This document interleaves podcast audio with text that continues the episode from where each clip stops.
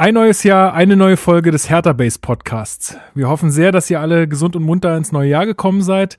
Und wir sprechen heute über unseren neuen Hauptsponsor, das Spiel gegen Schalke 04 und äh, geben noch einen kleinen Ausblick ähm, ja, auf das Spiel gegen den Aufsteiger aus Bielefeld. Und ich wünsche euch jetzt viel Spaß. Hallo Hertha-Fans, das ist der Hertha Base Podcast mit Lukas Kloss und Marc Schwitzky.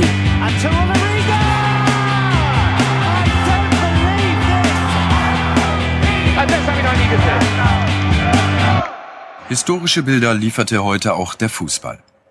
Mit Trabi oder Wartburg zum Olympiastadion in West-Berlin, das hatte es noch nie gegeben. 28 Jahre nach dem Mauerbau bestand zum ersten Mal wieder für die Fans von Hertha BSC aus dem Ostteil der Stadt, wo Hertha schon immer sein größtes Fanpotenzial hatte, die Gelegenheit, ein Spiel ihres Lieblingsvereins zu besuchen. Man hatte eigenes Kassen eröffnet, an denen über 10.000 Freikarten an DDBR-Bürger abgegeben wurden. Die Emotionen schwappten fast über. 28 Jahre haben wir drauf gewartet, wa? Also, ich bin gespannt, was das jetzt so ist. Super, Hertha, Hertha, ein Traum ist das. War früher bei Union gewesen, ist ganz mies geworden und jetzt der Hertha, endlich Hertha. Wir kommen schon seit 1900, nach 1945 ja an eine Plumpe, waren wir da oben. Meine Frau hat immer die Karten geholt. Bloß dann kam ja die Mauer und dann durften wir nicht mehr. Und heute ist der große Tag, dass wir wieder mal hier erscheinen dürfen. Spielerisch hatte Hertha BSC kaum etwas zu bieten. Die Gäste klar besser im gesamten Spiel und auch in der ersten Halbzeit. Zwei Minuten vor dem Pausenpfiff das 1 zu 0 für Wattenscheid durch den aufgerückten Bach. 0 zu 1 der Pausenstand und nach dem Seitenwechsel dann der Ausgleich für eine zumindest kämpferisch überzeugende Hertha-Elf durch den eingewechselten Sven Kretschmer. Ein glückliches Remis für Hertha, doch darauf kam es auch Gästetrainer Hannes Bongartz gar nicht an. Ich habe heute auch zu meinen Spielern selbst in der Spielersitzung gesagt, sag, lass uns glücklich schätzen, dass wir heute am 11.11. in so eine Geschichte mit eingehen. Denn auch die Spieler gestern Abend bei der Ankunft, die waren doch sehr gerührt von alledem. Wir haben es auch gemerkt beim Spaziergang. Und ich fand es rundherum eine ganz tolle Sache hier. Und mich als Trainer hat es besonders gefreut, dass ich dabei sein durfte. Und damit herzlich willkommen zum Hertha Base Podcast. Ich wünsche euch ein, ein frohes und gesundes neues Jahr.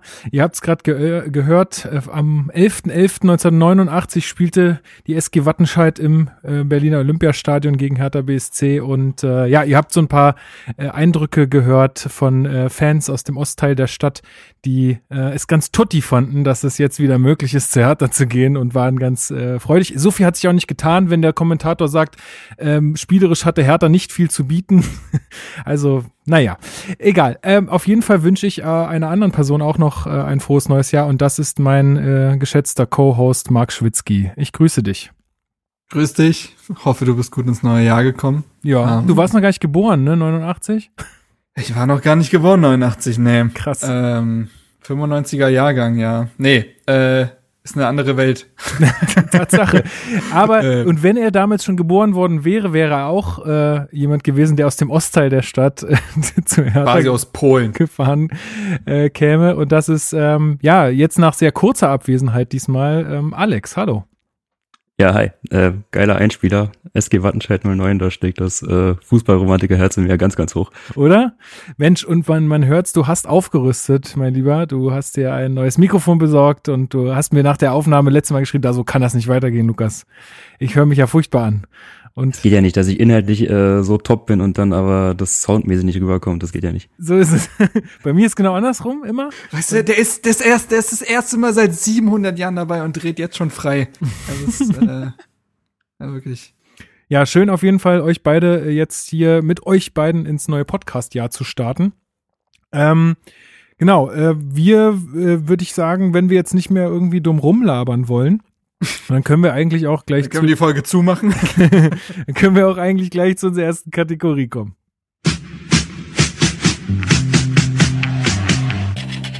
Hertha News.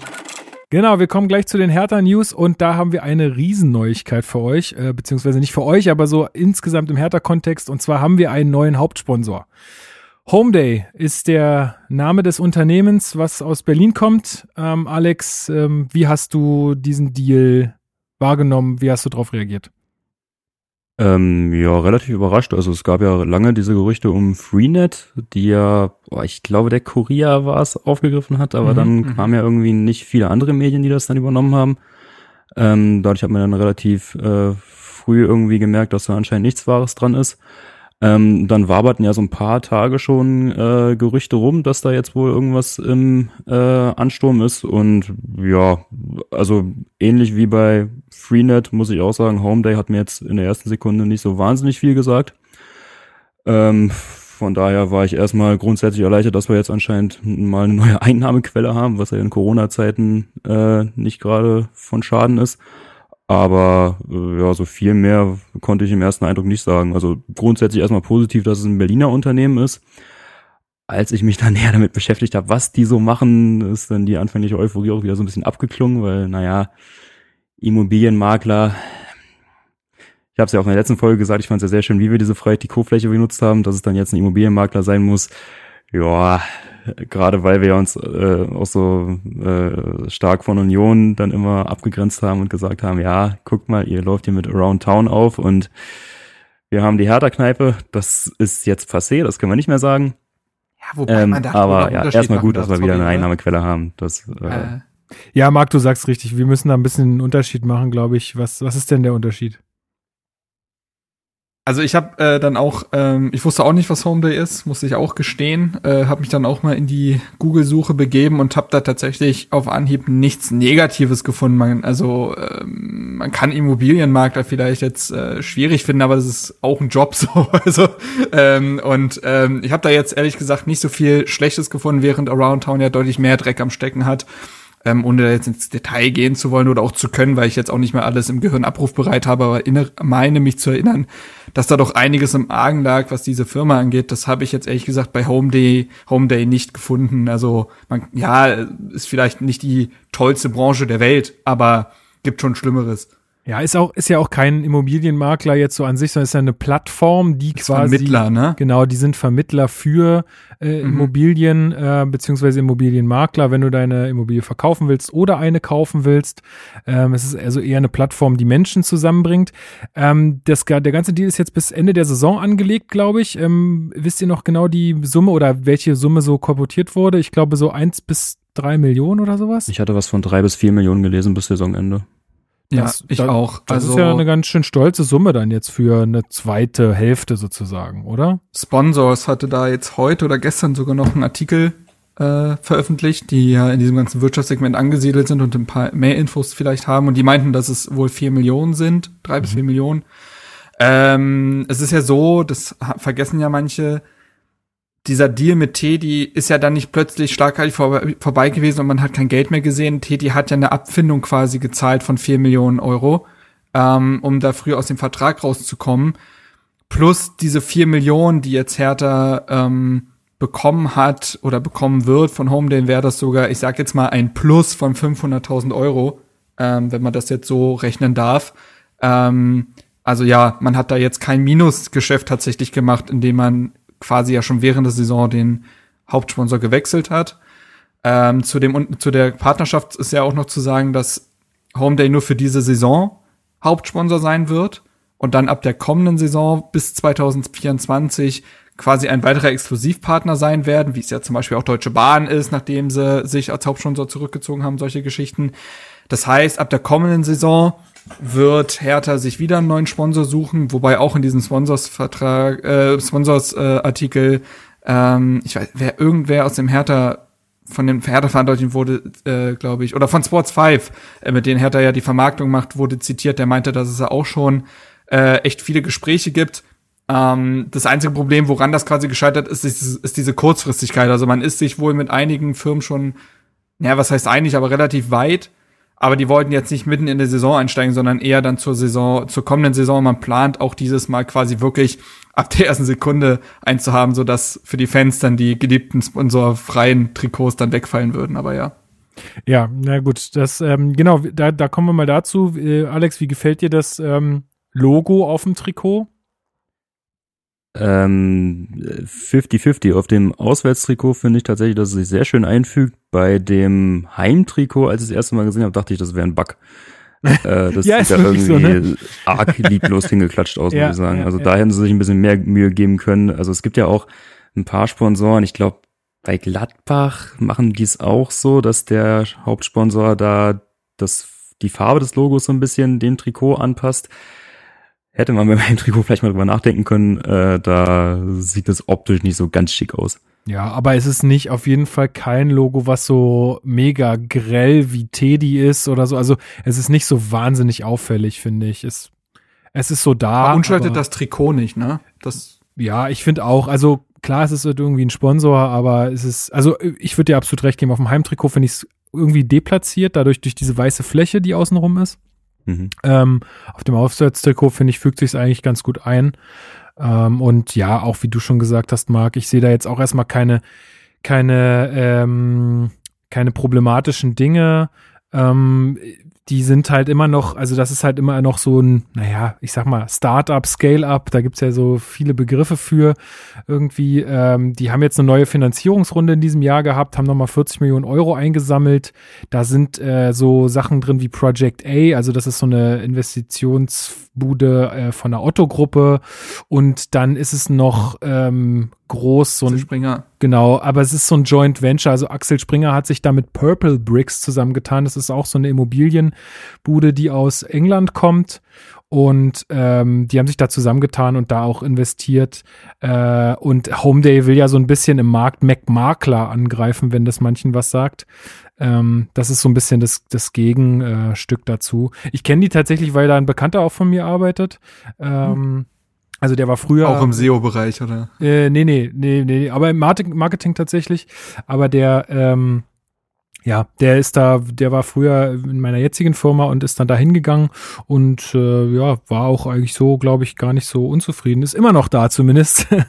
also ist jetzt nicht so, dass, äh, dass es da anscheinend irgendwie um menschliche Bedingungen wären.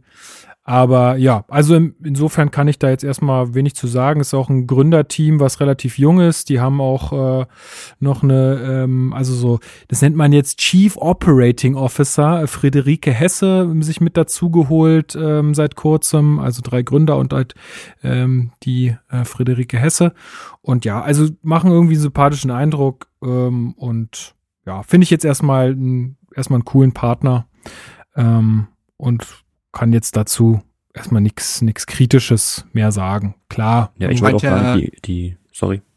Ähm, scheint ja nicht nur eine, ich sag mal, auf Geld basierende Zusammenarbeit zu sein, sondern es war ja auch irgendwie in dem, zumindest in der News von der Rede, dass man auch quasi so ein bisschen gegenseitig vom Know-how so ein bisschen profitieren will. Das ist ja mit manchen Firmen einfach nicht möglich, die offen. Also Bremen kann jetzt wahrscheinlich wenig von, äh, wie heißt, heißen die, äh, Wiesenhof? Wiesenhof. Äh, können die jetzt wenig wahrscheinlich mitnehmen. So, ne, aber äh, was so vielleicht äh, digitale Präsenz oder solche Geschichten angeht, da kann man vielleicht noch was draus ziehen.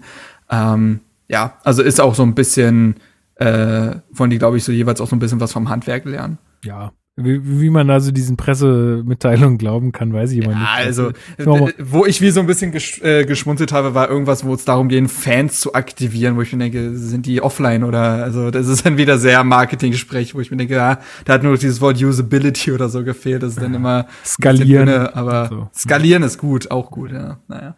Alex, du wolltest noch was sagen dazu? Ähm, ja, also ich sehe es auch gar nicht so negativ, wie es vielleicht am Anfang klang. Also finde ich auch gut, dass ihr nochmal diese Einordnung gemacht habt, dass jetzt Home Day nicht gleichzusetzen ist mit Around Town. Ich fand es halt nur ganz spannend, wie so dieses äh, Echo dann in den sozialen Medien teilweise war, weil ich mir dachte, okay, vor einem halben Jahr, als es noch irgendwie hieß, wir könnten eventuell äh, Amazon und Tesla gewinnen, mhm. da haben irgendwie alle Hurra geschrien. Also ja, da ist mir Home Day schon um einiges lieber als Amazon, wenn ich da entscheiden mhm. muss. Ja, mir auch. Ähm, ich glaube, es ist, äh, es ist jetzt nicht der schillernde Partner geworden, den man sich vielleicht gewünscht hätte. Äh, aber es ist auf jeden Fall erstmal ein Partner, mit dem man, glaube ich, gut leben kann. Und außerdem äh, hat man Schiller schon in der Geschäftsführung. Also. So ist es, so ist es. Das ist ein Moment für einen Buzzer, oder? Ja, ja. ich muss hier nur mal einen kurzen Moment suchen. Wie gesagt, das MIDI-Board kommt noch. Da klatsche ich dann einfach Buzzer 2021. Das war ein guter. Ja, das muss man auch erstmal, muss man auch würdigen. Gut, ähm, dann äh, denke ich, äh, ja, haben wir das. Äh, sind wir gespannt, was dann äh, in der nächsten Saison passiert, wer da auf unser Trikot kommt.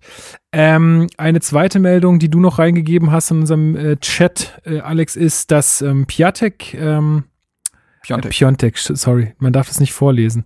Äh, Piontek äh, äh, im Gespräch in Florenz ähm, ist, war, berichten Hat einige Quellen, eine, einige italienische Zeitungen. Ja, genau, zum einen das und ich glaube in äh, Genua, seinem ehemaligen Verein, da gab es wohl auch Gerüchte. Ähm, also er scheint generell in Italien äh, nach wie vor einen sehr guten Ruf zu genießen. Ich weiß jetzt nicht, also es war die Gazzetta dello Sport, die das geschrieben hat. Ich kann jetzt deren Seriosität nicht einschätzen. Ist auf jeden Fall eine sehr große Sportzeitung in Italien. Ähm, also da kommen ja auch irgendwie immer wieder über die Monate Verteilgerüchte in der Richtung auf. Das war jetzt nicht das erste Mal. Ähm, ich halte es aber für arg unrealistisch, dass wir bereit sind, ihn in der Winterpause, ohne jetzt irgendeinen Ersatz im Hintergrund zu haben, abzugeben. Also von daher würde ich dem nicht allzu viel beimessen. Ja, Marc, wie geht's dir damit? Also erstmal muss man sagen, also ich habe ja auch durch meine Arbeit relativ viel mit Quellen zu tun und ähm, 90 Plus ist da tatsächlich sehr verantwortungsbewusst. Also wir haben auch quasi ein Quellenverzeichnis, wo, wo drin geschrieben ist, welche Quelle wie glaubwürdig ist, anhand der News, die man so bekommt. Und die italienischen Quellen sind in der Regel echt mit Vorsicht zu genießen. Die Gazzetta ist schon noch besser als so manch anderes Blatt, von dem man gefühlt noch nie gehört hat, aber auch da, ja, die geizen nicht mit Gerüchten. Ähm, also zu Genua muss man sagen, da war davon die Rede, dass Piontek quasi schon da ist.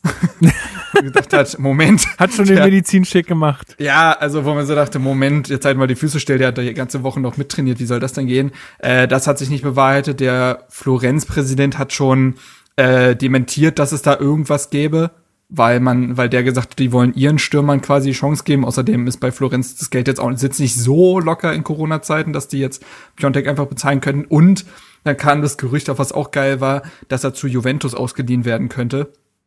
Wo ich mir denke, ja, die haben mit Morata und Cristiano Ronaldo ganz okay Stürmer. Ähm, weiß ich jetzt nicht. Also dementsprechend, ähm, naja, also, aber ja, es kommt über die Monate immer wieder auf. Ich glaube auch, dass Piontek durch seine sehr starke Zeit bei Genua und auch seine zumindest okaye Zeit bei Milan immer noch einen Markt hat in Italien, aber besonders im Winter und besonders in Corona-Zeiten kann man das, glaube ich, echt, äh, ja, braucht man nie, keiner Beachtung schenken, glaube ich.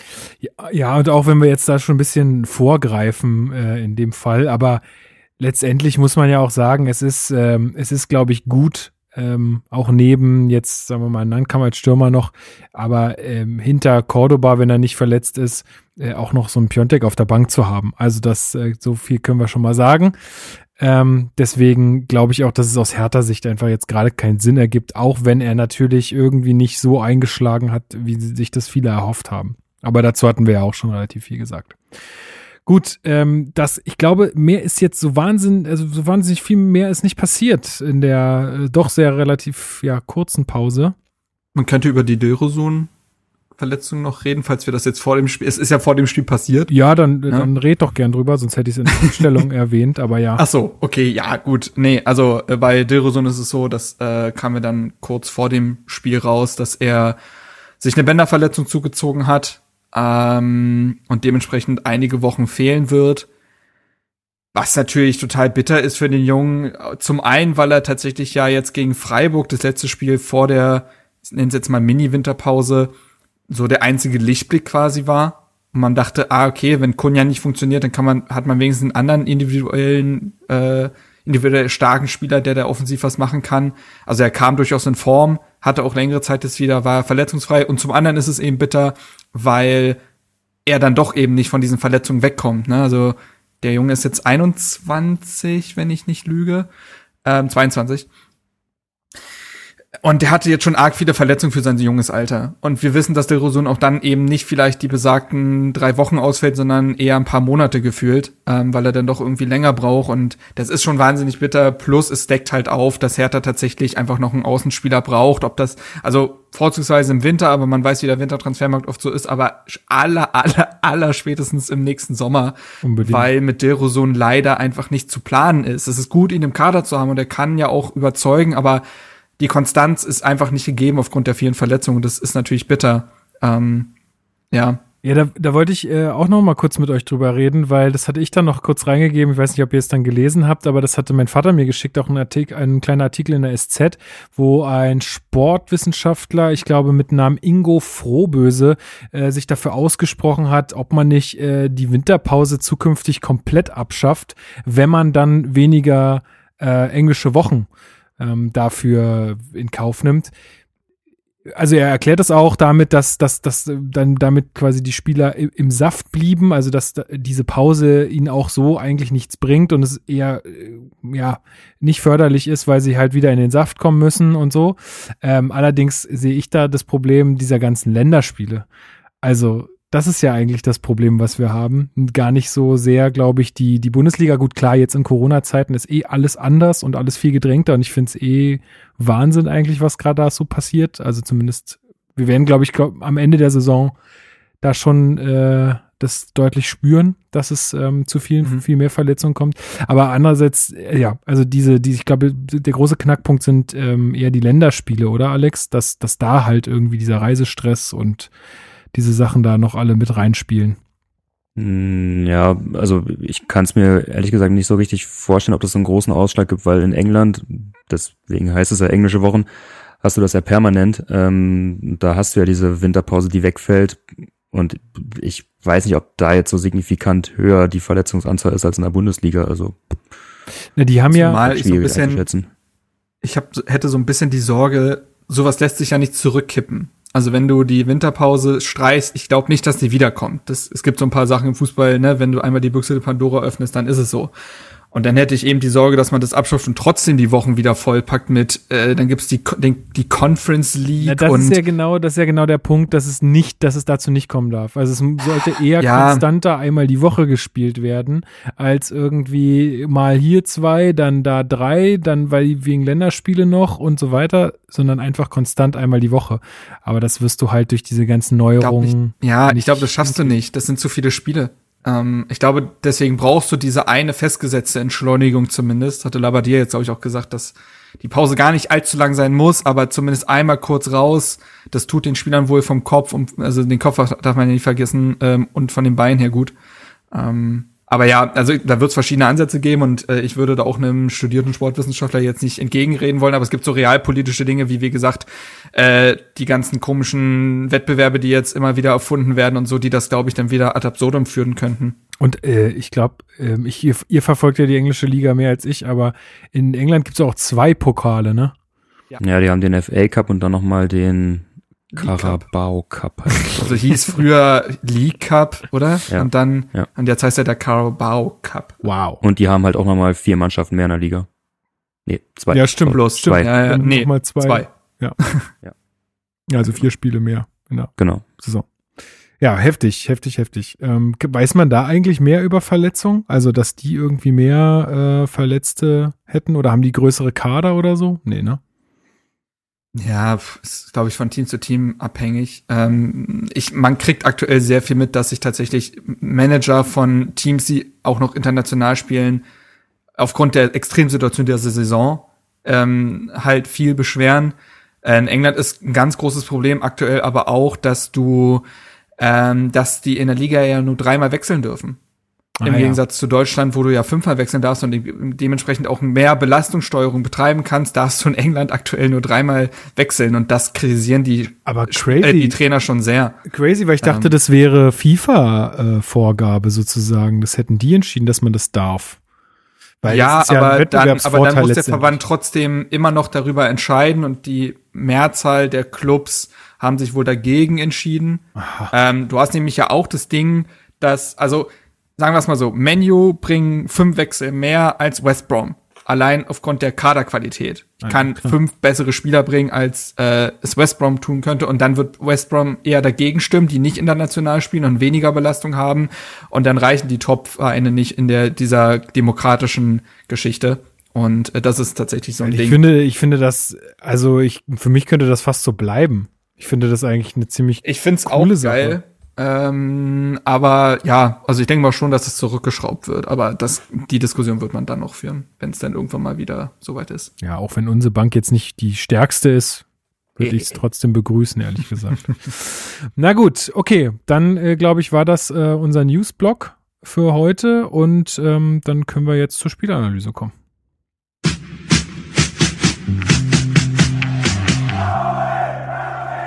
Spielanalyse. So, Spielanalyse gegen äh, FC Schalke 04. Wir kommen zur Aufstellung. Alex, hat sich einiges getan. Was ist in der Innenverteidigung passiert? Mm, Ja, da gab's also eine weniger schwerwiegende Überraschung. Das war, dass äh, Boyata rausrotiert oder nicht rausrotiert, sondern verletzungsbedingt eben nicht. Das wäre schön. ähm, und dann wurde ja in der Pressekonferenz Bruno Labbadia auch schon darauf angesprochen, wie er denn gedenkt aufzustellen. Und es war ja dann relativ klar, dass Niklas Stark irgendwie nach hinten rücken wird. Ähm, es stand aber auch noch zur Option, ob Alderete spielen wird, aber gefühlt hat niemand darüber nachgedacht, äh, dass Jordan rausrotieren könnte. Und das war dann aber der Fall. Ähm, also Labadia hat ja schon in der, Pre äh, in der Pressekonferenz gesagt, er möchte mit einem Linksfuß und einem Rechtsfuß in der Innenverteidigung lieber spielen, als irgendwie zwei Links- oder zwei Rechtsfüße zu haben. Ähm, aber also vielleicht ging es auch nur mir so, aber ich bin fest davon ausgegangen, dass die Antwort dann entweder stark oder Alderete sein wird und nicht Alderete oder Torunariga. ähm, ja, und stattdessen ist dann Torunariga auf die Bank gegangen und wir sind dann mit Alderete und stark in die äh, Partie gegangen. Ja, vor dem Match hat ähm, Labadia, glaube ich, im Interview auch gesagt, dass er da mit äh, Jordan auch drüber gesprochen hätte und es auch so ein bisschen um die um die Frische oder um die Power im Training ging und ähm, Labadia da auch ganz klar gesagt hat, naja, mir ist aufgefallen, da ist gerade nicht so viel da wie bei Alderete und er hätte auch mit Jordan darüber offen gesprochen und äh, der hätte das ebenso gesehen, hat er zumindest Was so ich ganz gesagt. wichtig finde in der Debatte übrigens. Ja, absolut. Äh, Finde ich, ich, also wenn das wirklich so läuft, dann wäre das ja großartig eigentlich aus meiner Sicht. Also wenn, wenn man sich da so einig ist, ähm, und wenn das aber auch natürlich mal andersrum äh, läuft, also wenn Jordan noch mal wieder, äh, dann, wenn er dann halt wieder gute Leistungen bringt, dass das dann auch immer umgekehrt sein kann, dann ist das natürlich toll, wenn, wenn da jetzt ein Spieler sich dann nicht beschwert oder irgendwie frustriert auf die Bank geht, sondern wenn er sagt, ja gut, dann stellen wir jetzt halt den Stärkeren auf, so. Äh, weil ich merke, ich bin Zwei se- selber nicht so Worte noch war. Ja. dazu. Also zum einen ähm, äh, ging es bei Torunariga ja auch darum, dass Labadia gesagt hat, äh, diese schwachen Spiele gegen Mainz und Freiburg, gegen Mainz fast ein äh, Gegentor verschuldet mit diesem komischen Lattenabpraller und gegen Freiburg ja dann gegen über den Ball geschlagen, was ja dann ein Tor bedeutet hat, dass er das wohl mental nicht so ganz abschütteln konnte und das hat dann quasi in die Trainingswoche ausgestrahlt. So, ähm, also dass er da gewackelt hat und das nicht so ganz rausgeschüttelt bekommen hat. Ähm, und deswegen hat Alderete gespielt, der wohl sehr präsent im Training war. Und äh, bei Boyata muss man ja auch sagen, wie auch Deroson, den wird man jetzt auch ein paar Wochen nicht sehen. Also ich glaube, es ist weniger schlimm als bei Deroson. Aber der hat wohl eine sehr, sehr starke Prellung und muss jetzt den berühmten, der bei Hertha, eigentlich sollten die uns sponsern, äh, jetzt den berühmten Airwalker trägt. Was auch da bei einer Prellung auch? Ja, weil ähm, er den Fuß überhaupt nicht belasten darf, um keinen äh, Knochenbruch zu riskieren. Crazy. Ähm, da läuft wohl irgendwie dann auch Flüssigkeit rein und so und ja, also und man hatte gehofft, also der hat ja schon das Spiel gegen Freiburg ausgesetzt und man hatte gehofft, dass diese Mini-Winterpause reichen könnte. Hat sie nicht und äh, jetzt wird er auch, also im Januar rechne ich jetzt nicht mehr mit ihm. Ähm, ja. Ja, wahrscheinlich. Ähm, Alex, was, was haben wir noch gesehen? Gab ja noch ein paar weitere Veränderungen im, äh, äh, gegenüber dem Spiel gegen Freiburg. Mm, Ja, genau. Mittelstädt wurde wieder auf die Bank gesetzt, dafür dann Marvin Plattenhardt im Spiel und dann war ja die Starkposition äh, vakant, der von der 6 nach hinten gerückt ist und da haben wir mit Toussaint gespielt. Und natürlich äh, Cordoba, der wieder äh, zurückgekehrt ist für Piontek. Genau, und Pekarik hat, glaube ich, auch, Seefolk, hat er nicht begonnen? Nee, Seefolk hat nicht Mm, begonnen, ne? Der nee. kam auch erst, Nee, nee, der kam, kam rein, erst ja. später rein. Der hat davor im Matthew Spiel gegen ähm, Mainz begonnen. Ja, Matthew Leckie nicht dabei. Schade drum. Ähm, Ey, da muss man schon der Vollständigkeit halber sagen. ja, ja, wie gesagt, ich habe hab immer was dagegen, wenn man auf Spieler draufhaut, aber also da muss man auch ganz, ganz objektiv mal sagen, das hat auch, in, also hat, hat keinen Unterschied gemacht, sagen wir es mal so. Nee, nee, nee, aber, ne? Gut. Okay, na gut, aber über Cordoba haben wir uns sicherlich alle äh, sehr gefreut, dass der wieder dabei sein konnte. Ähm, ja, bei Schalke, da hat sich auch einiges gedreht. Christian Groß, neuer Schalker Trainer, seit fünf Tagen im Amt, ähm, dann am Spieltag. Und hat dann auch so Leute reaktiviert wie Harid, der ist irgendwie ja zweimal suspendiert worden. Und, Ganz äh, kurz, der wurde nicht unter ihm äh, reaktiviert, schon unter Baum.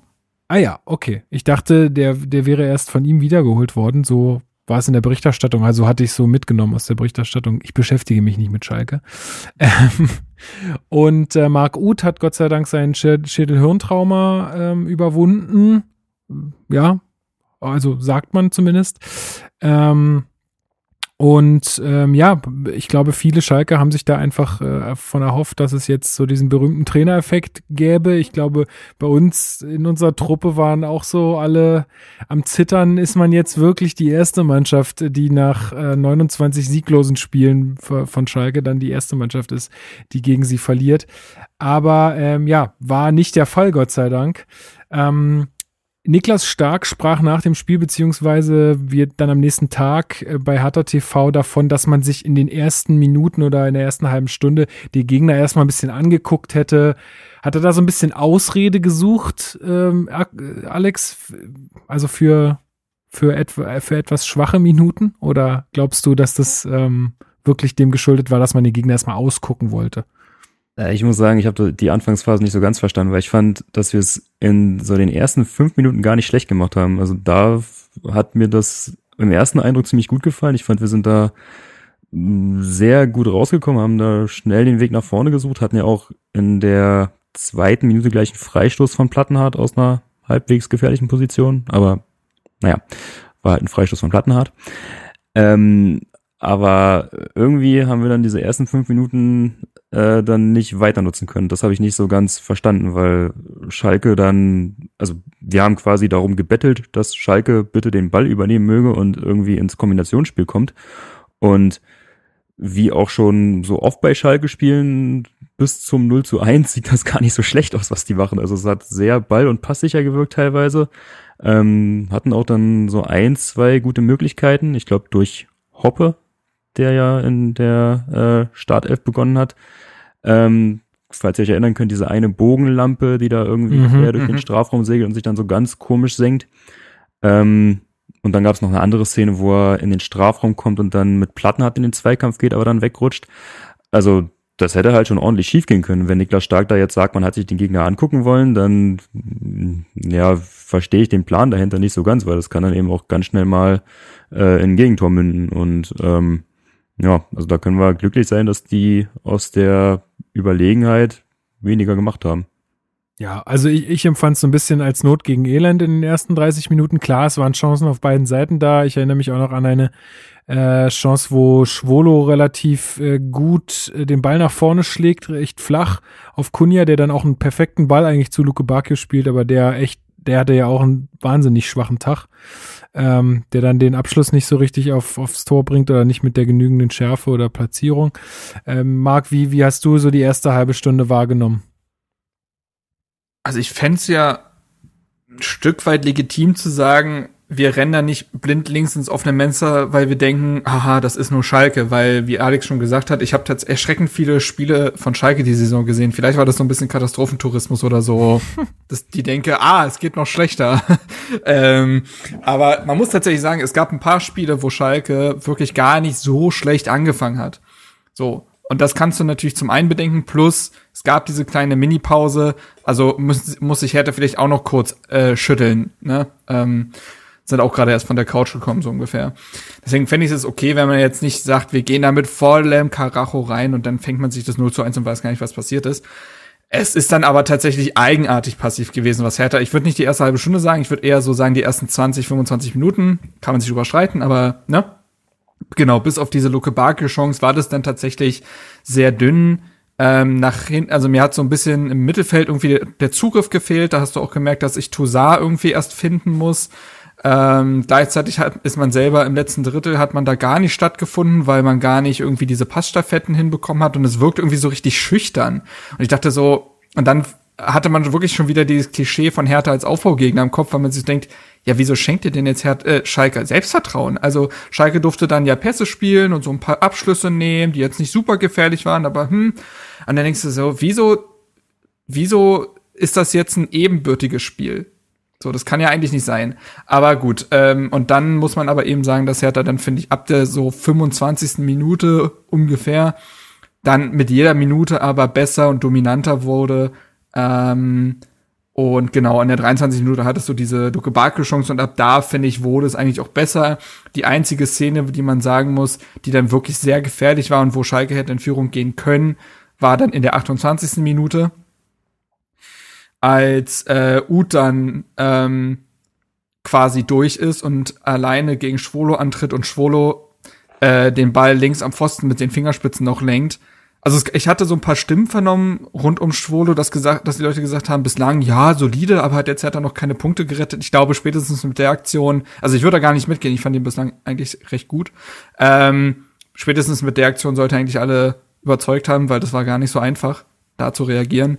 Und da hätte tatsächlich Hertha ins 0 zu 1 geraten können, aber spätestens ab da waren dann, glaube ich, die Sinne einigermaßen geschärft und Hertha wurde dann wirklich immer besser, sodass dieses 1 zu 0, worüber wir gleich reden werden, glaube ich, auch nicht unverdient war. Ja, also und nochmal, um nochmal auf Schwolo zu kommen, also ich, also, ob, also ich finde ihn auch einen absolut äh, guten Torhüter. Er macht äh, für, für mich jetzt keine, keine groben Fehler. Und was ich absolut an ihm schätze, ist seine, seine Art auch, ähm, mhm. wie er danach den, in den Spielen, ne? ja. ja, Körper, also im Spiel ähm, und aber auch nach den Spielen, wie er Interviews gibt, äh, dass er immer da bereitsteht und sich auch sehr gut ausdrücken kann. Ich glaube, der kann auch in Zukunft vielleicht echt wichtig für die Kabine werden, einfach. Äh, manchmal wische ich mich so bei dem Gedanken, ob der nicht vielleicht lieber der Kapitän sein sollte, weil ähm, ja, der macht für mich da einfach äh, einen sehr guten Eindruck, auch neben dem Platz. Und ähm, ja, also da äh, bin ich auch, ähm, würde ich jetzt nicht mit in die Kritikerstimmen einstimmen. Ich finde auch gerade für jemanden, der jetzt eben erst im Sommer aus Freiburg gekommen ist, sich da gleich so in das Mannschaftsgefüge einzugliedern und da als Lautsprecher aufzutreten, also ich sehe jetzt bis auf das Spiel im Braunschweig auch eigentlich wenig Ansatzpunkte, ihn irgendwo zu kritisieren. Ja, absolut.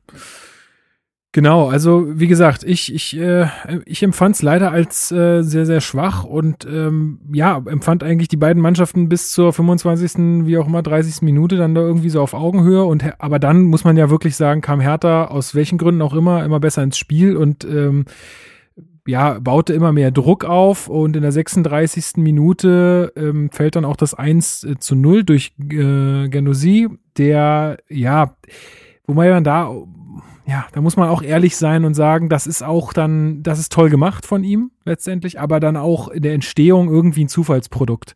Also der Einwurf kommt in den Strafraum, äh, beziehungsweise Kunja ähm, geht in die Mitte und zieht dann so von der 16er Linie ab. Ähm, der Ball bleibt dann in der Abwehr hängen und ja, landet vor den Füßen, äh, vor den Füßen von Gandosi, der dann aber den Ball halt auch wunderschön ins Tor schlänzt. Äh, Labadia sagte in der Pressekonferenz, äh, er muss ihn auch schlänzen, weil hart schießen kann er nicht. Äh, aber in der, in dem Fall ist das auch äh, perfekt gewesen. Und hat ja äh, gerade schon ein Tor des Monats bei Hertha abge, abgeheimst mit dem Tor gegen äh, Augsburg. Hat er gleich weitergemacht. Ja, also auf jeden Fall ein wunderschöner Treffer und dann hat man echt gemerkt, dann, dann war die Selbstsicherheit äh, irgendwie da. Der wird jetzt auch schon Vater. Wahnsinn, oder? Die ist, der ist wie alt? 21? Ja, krass. 21, glaube ich. Ja. Aber Fußballer werden nicht selten früh äh, Vater, weil die halt sehr schnell finanziell abgesichert sind. Das hängt ja immer oft miteinander zusammen. Ich meine, Kunja auch schon Vater, beispielsweise. Ja, ja, ja. Das geht da oft recht schnell, ja. Ja, aber schön. Also äh, ist ja cool. Ähm, ist ja anscheinend auch schon länger klar.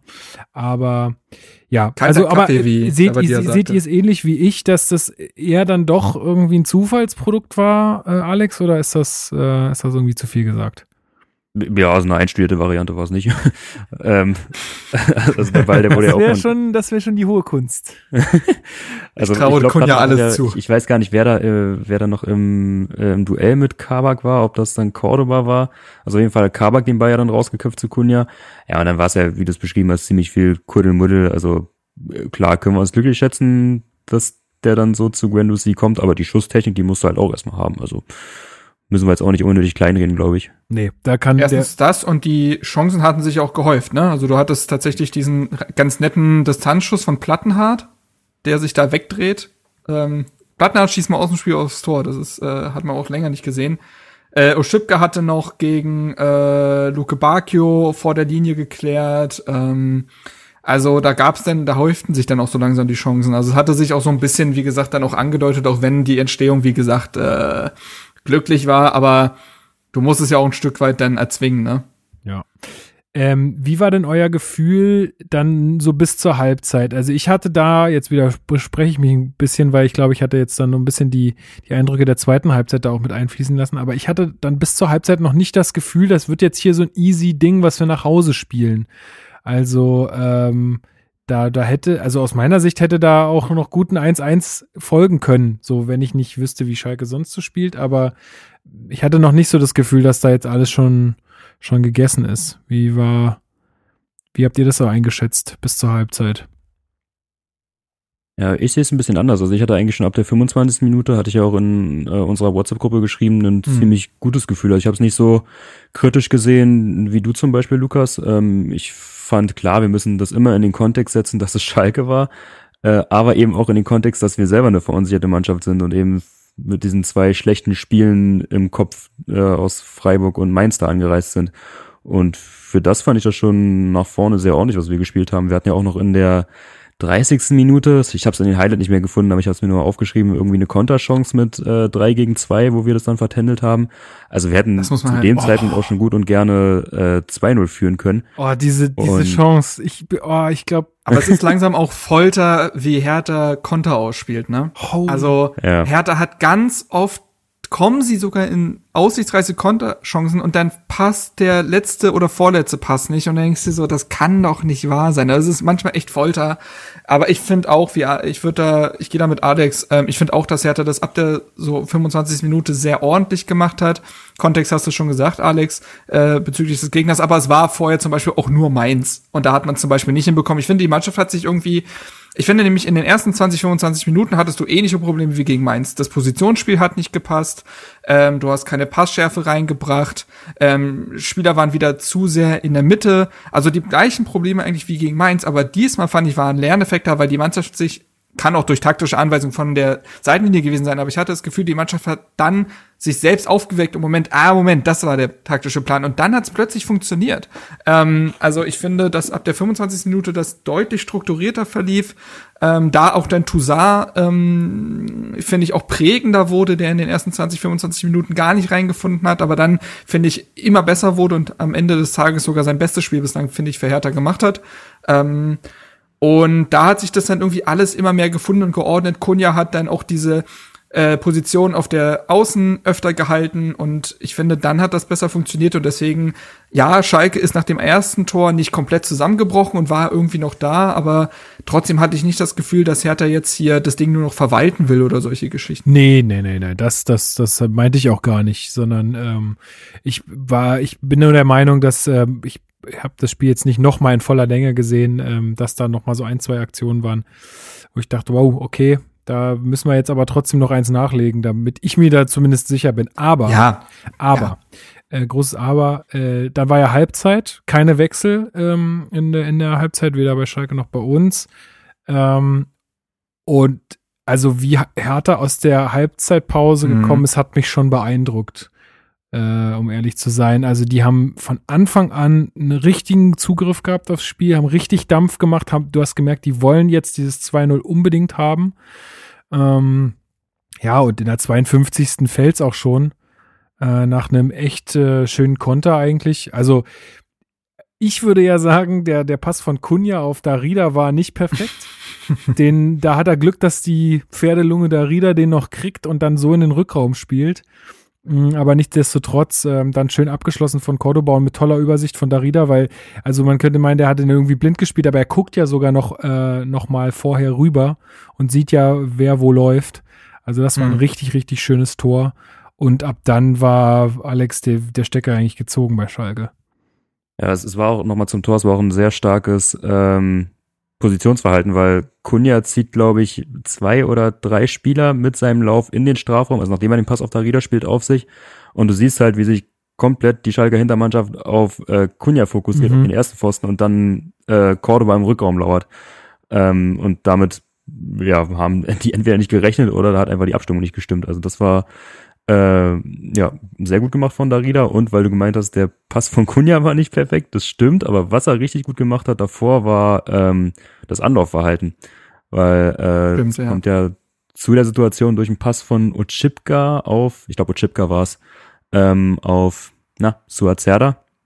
Mhm. Ähm, und äh, Kunja läuft dann in seinem Rücken äh, an und äh, kann ihm dann so den äh, Ball abnehmen. Und dadurch hast du halt A, erstmal die Kontersituation und dadurch, dass äh, Ochipka noch aus dem Spiel war, weil der ja da immer noch äh, außen an der Linie geklebt hat nach dem Fehlpass, ähm, war der halt gar nicht mehr auf seiner Position und dadurch konnte Darida erst in diesen äh, rechten Halbraum gehen und war da halt komplett frei. Also das war schon äh, ein sehr schicker Angriff.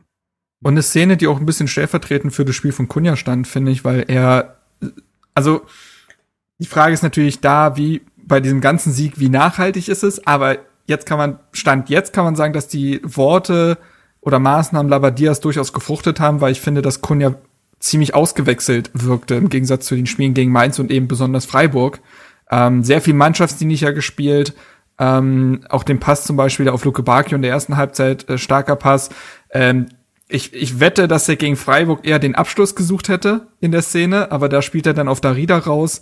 Ähm, es gab einige Momente, wo er bis nach hinten weg, also es gab in der 82. oder so, äh, war Hertha komplett vorne mhm. und wird halt quasi ausgekontert und Kunja rennt bis zu dem eigenen Strafraum hin und stellt den Gegenspieler. Mhm. Also ich finde, das war eine sehr selbstlose Leistung, ohne aber jetzt quasi zu verschwinden. Also Kunja hatte ja seine Szene, der hatte sieben erfolgreiche Dribblings, drei Abschlüsse, also zwingt ja einmal Fährmann auch zu einer, so einer kleinen Parade mit so einem Distanzschuss. Also der war ja präsent und hat auch seinen Kunja-Charme in die Partie gebracht, aber trotzdem war es mannschaftsdienlicher und ich finde, so funktioniert's dann auch und das, glaube ich, das hatte Labadia nach der Partie ja auch gesagt, dass er will, dass Kunja sich an gewisse Sachen hält, man aber nicht will, dass Kunja dabei seine eigenen Stärken vergisst. Dafür mag man ihn ja und dafür hilft er dem Team ja auch. Und ich finde, diese Mischung hat er gegen Schalke gut reingebracht. Und das, finde ich, hat sich in der Szene eben gezeigt, wie Alex gesagt hat, durchs Anlaufverhalten, durch den Pass, durch dieses raumöffnende Dribbling. Ähm, ich fand das äh, sehr bezeichnend irgendwie. Ja. Aber ihr habt jetzt beide schon so ein bisschen angedeutet, Schalke war halt auch echt vogelwild. Also, wie gesagt, man muss Keine es, Frage. man muss es einfach leider wirklich mit einbeziehen, was da passiert ist bei dieser Mannschaft. In diesem, allein in diesem Spiel, das war ja, das war ja grauenvoll teilweise. Also, ich habe echt vom Fernseher gesessen und dachte mir irgendwann, boah, die tun mir halt auch schon langsam richtig, richtig leid. Ähm, weil da hat ja gar nichts funktioniert. Ähm, das gibt dir natürlich gewisse Räume und gewisse Gelegenheiten. Alderete hat sogar auch eine Torchance gehabt. das war eher, eher kläglich dann, aber gut, mein Gott. Äh, es war wenigstens. Wenn nicht, in, wenn nicht in so einem Spiel, in welchem dann? Ja, genau. So. Äh, ich meine, Toussaint hat es auch gefühlt 14 Mal probiert. also, ja. Wo, wobei ich da die Kommentare des Kommentators so ein bisschen Panne fand, äh, zu sagen, ja, der hat bislang noch nicht eine direkte Torbeteiligung. Ja, wir reden ja auch von einem Sechser. Also ist jetzt auch nicht so schlimm, dass er noch keine Torbeteiligung hat. Aber gut. Ja, finde ich auch. Aber ja, äh, Kommentatoren halt, ne?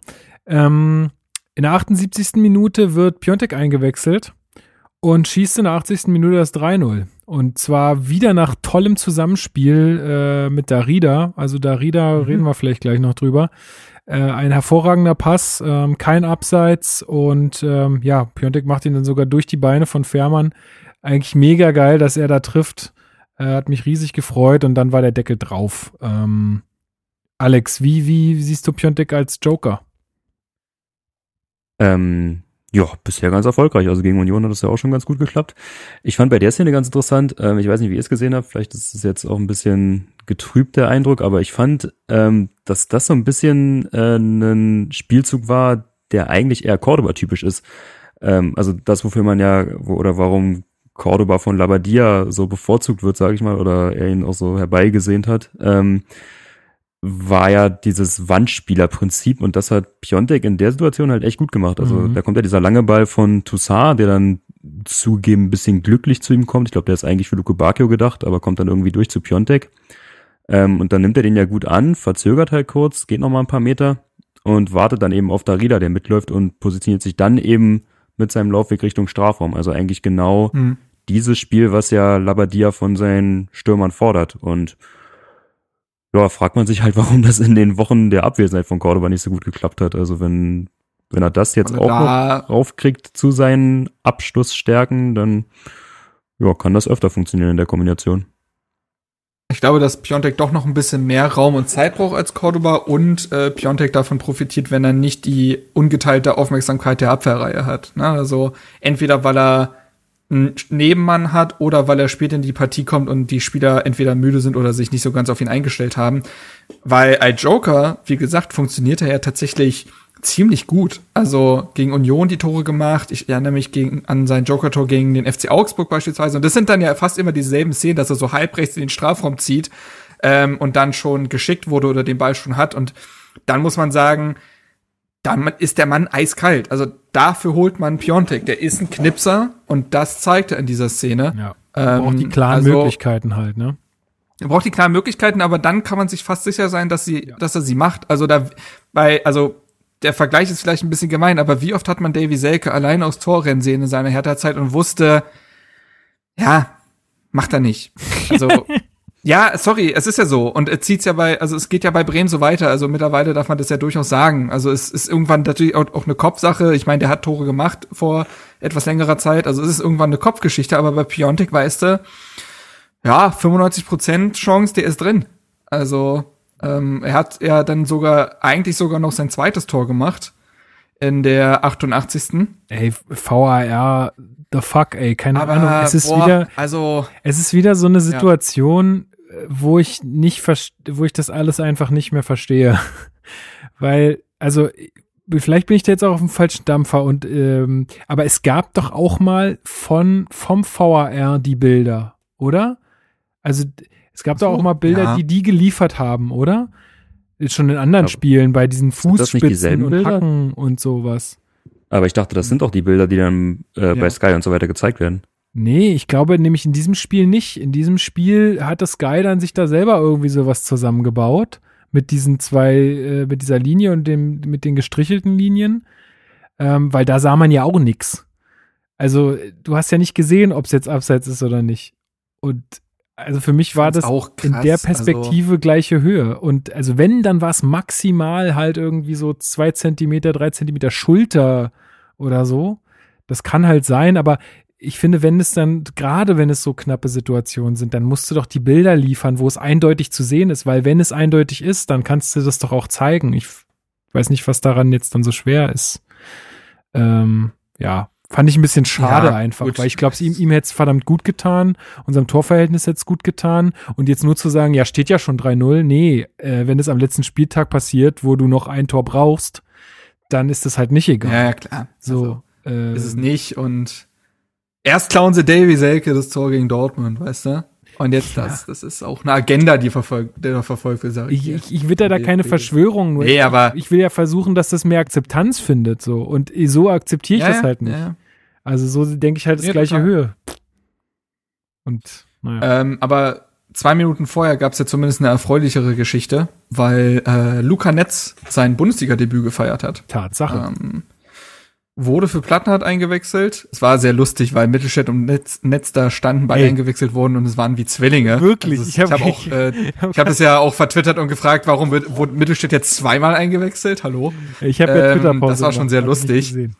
Aber ja, Äh, es war sehr lustig, also ja, aber ey, ähm, hatte ja sogar noch eine Szene, wo er da den Tiefenlauf macht und den Ball in die Mitte spielt. Da ist dann leider keiner, aber an sich eine gute Szene, was auch so ein bisschen sein Spielstil, glaube ich, beschreibt, weil Luca Netz durchaus ein offensiv ausgerichteter Linksverteidiger ist, der schnell ist, der robust ist, der ähm, durchaus viele Torbeteiligung sammelt. Ähm, Labadia hatte ja nach dem Spiel gesagt, dass äh, Netz jetzt quasi überfällig war. Also der, äh, also quasi damit wohl gemeint ist, dass der Mann halt echt gut trainiert hat. Oder der Mann kann man ja noch gar nicht sagen. Der Junge ist ja gerade mal 17. Alter. Ähm, ja, ja, verrückt, ne? Der zweitjüngste äh, Hertha-Debütant aller Zeiten nach äh, Lennart Hartmann, völlig. den Alex und ich übrigens mal interviewt haben. Link in der Show, Show Notes. Ähm, ähm, nee, Okay, aber äh, okay. soll, hat halt gut, ja, hat halt gut trainiert. Ähm, trainiert er jetzt auch schon echt eine lange Weile äh, mit den Hertha-Profis. Hatte ja dann sich tatsächlich den Mittelfuß gebrochen, was ihn ja Wochen, wenn nicht gar Monate äh, Zeit gekostet hat. Sonst wäre das Debüt sicherlich auch früher passiert. Ähm, ja, also das nächste, das äh, insgesamt jetzt vierte Hertha Eigengewächs, was unter Labadia sein Profidebüt feiert, nach Nankam, Samacic und Marton Dardai. Und ähm, Ja, bisher hattest du eine ja- erfreuliche Geschichte. Ja, bisher hattest du ja auch nicht den, den Komfort, dass du jetzt irgendwie mit irgendwo 3-0 führst oder 2-0 führst und dann Nee, genau. einwechseln Also- kannst. So, das war ja jetzt leider in den letzten Spielen eher weniger der Fall. Ähm, und Richtig, ja, auf den ja. Außenbahnen da hinten, da haben wir ja nun wirklich ähm, irgendwie Not aus meiner Sicht. Sodass das ganz willkommen ist, Ja. wenn da sich jetzt jemand aufdrängt. Oder wie wir auch schon analysiert haben in einer der letzten Folgen, dass es da einfach ein bisschen mehr Konkurrenzkampf gibt. So, dass da nicht immer nur Mhm, dieselben mhm. beiden, die sich da irgendwie so arrangiert haben, äh, spielen, sondern ähm, da mal jemand kommt, der auch zeigt, dass er was kann. Ja, und der ist ja auch wohl so, also das andere hatte der Kicker, glaube ich, beschrieben, ne? Das auch, genau. Lukanetz ist vielleicht noch mal ein mutigerer Spielertyp als, äh, auf jeden Fall als Plattenhardt und auch durchaus, glaube ich, als Mittelstädt.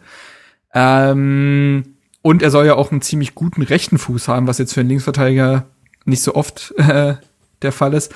Ähm, aber es, ich glaube, der Kicker hatte das berichtet, dass äh, man ja im Sommer sich überlegt hatte, einen neuen Linksverteidiger zu holen, sich dann aber bewusst dagegen entschieden hat, um Luca Netz nicht den nächsten etablierten Profi vor die Nase zu setzen. Und das ist ja eine interessante Entscheidung. Ähm, also traut man Netz auf jeden Fall, das ist ja auch, er ist ja auch ein national, wenn nicht sogar international anerkanntes Talent.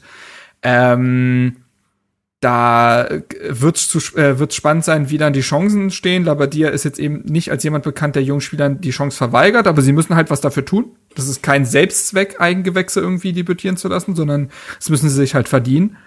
Aber ist, wir haben jetzt, wie gesagt, letztens ja auch drüber gesprochen, es ist nicht unmöglich, glaube ich, jetzt gerade bei der Linksverteidigung bei Hertha da reinzurutschen, zumindest für ein paar Minuten und sich dann immer weiter zu empfehlen. Gut, ähm, dann kommen wir mal zu ein paar so Einzelleistungen, würde ich sagen. Ähm, Alex, Mhm. sag doch mal ein paar Takte zu der Rieder. Das war mehr oder weniger Man of the Match, oder? Definitiv, ja. Also bis zur ersten Halbzeit hätte ich noch einen anderen gewählt, aber da können wir, äh, bis zur zweiten Halbzeit, aber da können wir vielleicht noch später drüber reden. Ähm, aber wir haben ja oft kritisiert, dass wir aus dem Mittelfeld so gut wie gar keine Torgefahr haben, wenn man jetzt mal Kunja rausrechnet, der jetzt auch eher Außenspieler gerade ist. Ähm, und ja, in dem Spiel kannst du das halt überhaupt nicht sagen. Also Guendouzi, der ein Tor macht und Darida, der zwei Tore vorbereitet und also gerade das zweite Tor auch wunderschön vorbereitet. Ähm, Ja, da muss man sagen, ähm, wenn das mit der Mittelfeldraute oder mit dem Trio vielmehr so weitergeht, ähm, was ja dann auch mit der Herausnahme von Niklas Stark ähm, so gefruchtet hat, dann können das ganz gute Wochen werden, ja. Ja, wie, äh, möchtest du noch was zu Darida sagen, Marc? Ähm, was ist äh, Ja, also generell ja einfach wahnsinnig präsent gewesen. Na, wieder 12,5 Kilometer abgerissen, das ist jetzt mittlerweile nicht mal mehr erwähnenswert bei Darida, aber äh, drei, drei Dribblings durchgebracht. Das sind übrigens so viele wie Luke Bacchio, über den wir sicherlich auch noch reden werden. Ähm, fünf Schlüsselpässe gespielt, ähm, zweimal selbst abgeschlossen, ähm, die, äh, auch Tacklings durchgebracht und hatte auch mal eine Passquote von 82 Prozent. Das, äh, weil das Ding war, dass Darida zuletzt echt schlechte Passquoten hatte. Also da ging echt viel ins Leere. Jetzt waren es 82 Prozent, das ist auf jeden Fall ordentlich. Und generell wahnsinnig präsent, dynamisch. Dem, glaube ich, hat tatsächlich diese Pause gut getan. Aber dir hatte vor der Pause ja mal gesagt, dass er bei Darida zuletzt so ein bisschen die Spritzigkeit vermisst hat, eben dann in die Tiefe zu gehen, in genau diese Räume, die er jetzt gegen ähm, Schalke bespielt hat. Und das hat ihm vielleicht gut getan, um da so ein paar Prozente aufzutanken. Und ähm, ja, doch, Man of the Match würde sich durchaus anbieten bei ihm, das muss man schon sagen, ja. Gut, dann du hast es gerade schon angesprochen. Äh, eine weitere Personalie, die wa- wahrscheinlich eher das Gegenteil von Man of the Match war, war äh, Dodi Luke Bacchio. Alex, was, was kann man zu ihm sagen? Kein glücklicher Tag für den Mann. Mal wieder. Nee, das war äh, ein schwieriger Auftritt. Also es war eigentlich wie in den vergangenen Wochen. Er kommt oft in die guten Situationen, geht dann irgendwie ins Eins gegen Eins auf seiner rechten Seite und also du weißt aber eigentlich schon, wenn der lange Ball auf ihn kommt oder wenn er irgendwie geschickt wird und in den Zweikampf muss, dass er eine falsche Entscheidung treffen wird. Also er hat wahnsinnige Probleme darin, ähm, ja, das Richtige mit dem Ball anzufangen. Also entweder sucht er den Abschluss zu spät. Da gab es eine Szene in der zweiten Halbzeit, meine ich, wo er alleine auf Fährmann zuläuft und dann aber nochmal den Haken um den Verteidiger schlagen will, obwohl er einfach den Abschluss Mhm. hätte suchen können und dadurch dann den Ball vertändelt. Dann gab es auch Szenen, wo er irgendwie probiert, kunstvoll per Außenriss den Ball nach links zu bringen und den dann aber direkt Fährmann in die Arme spielt. Also es war ganz schwierig ihn anzugucken und ich habe mich ehrlich gesagt gewundert, warum er noch so lange draufbleiben durfte. Also vielleicht war es auch, weil Lavadia gemerkt hat, okay, der, der hat heute wirklich einen unglücklichen Tag und es ist aber Schalke. Vielleicht fällt sogar ihm heute nochmal der Ball irgendwie auf den Fuß und er macht noch eins.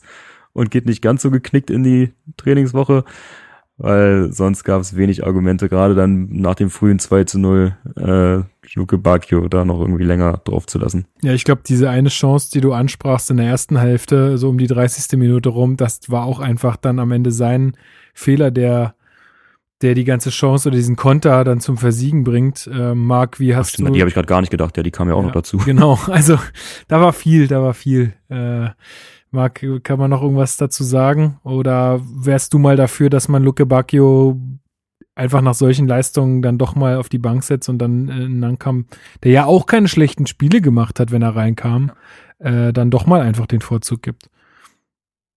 Also ich fand die Leistung unglücklich, aber nicht, ähm, wie sage ich das?